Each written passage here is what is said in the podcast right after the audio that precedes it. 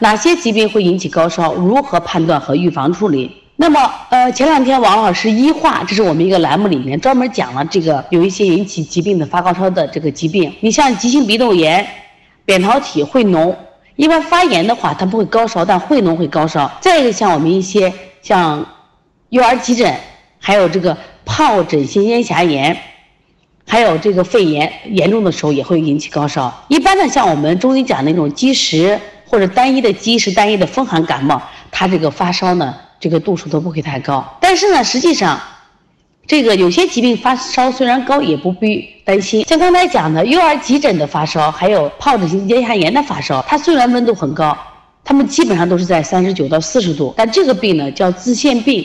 什么叫自限病？就是不治而愈的病。这个病呢其实也是不重的，虽然度数很高，但不重。也希望家长呢不要着急。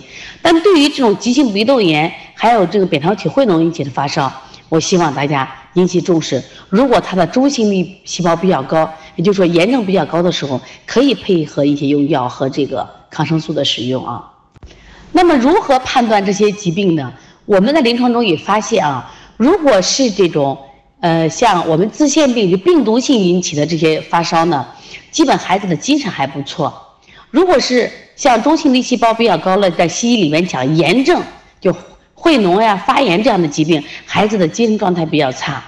其实小孩发烧的时候啊，度数和孩子的精神状态，大家一定记住，精神状态比他的度数更重要。大家都知道，小孩不装病，他如果身体相当不舒服的时候，他一定会什么呀表现出来。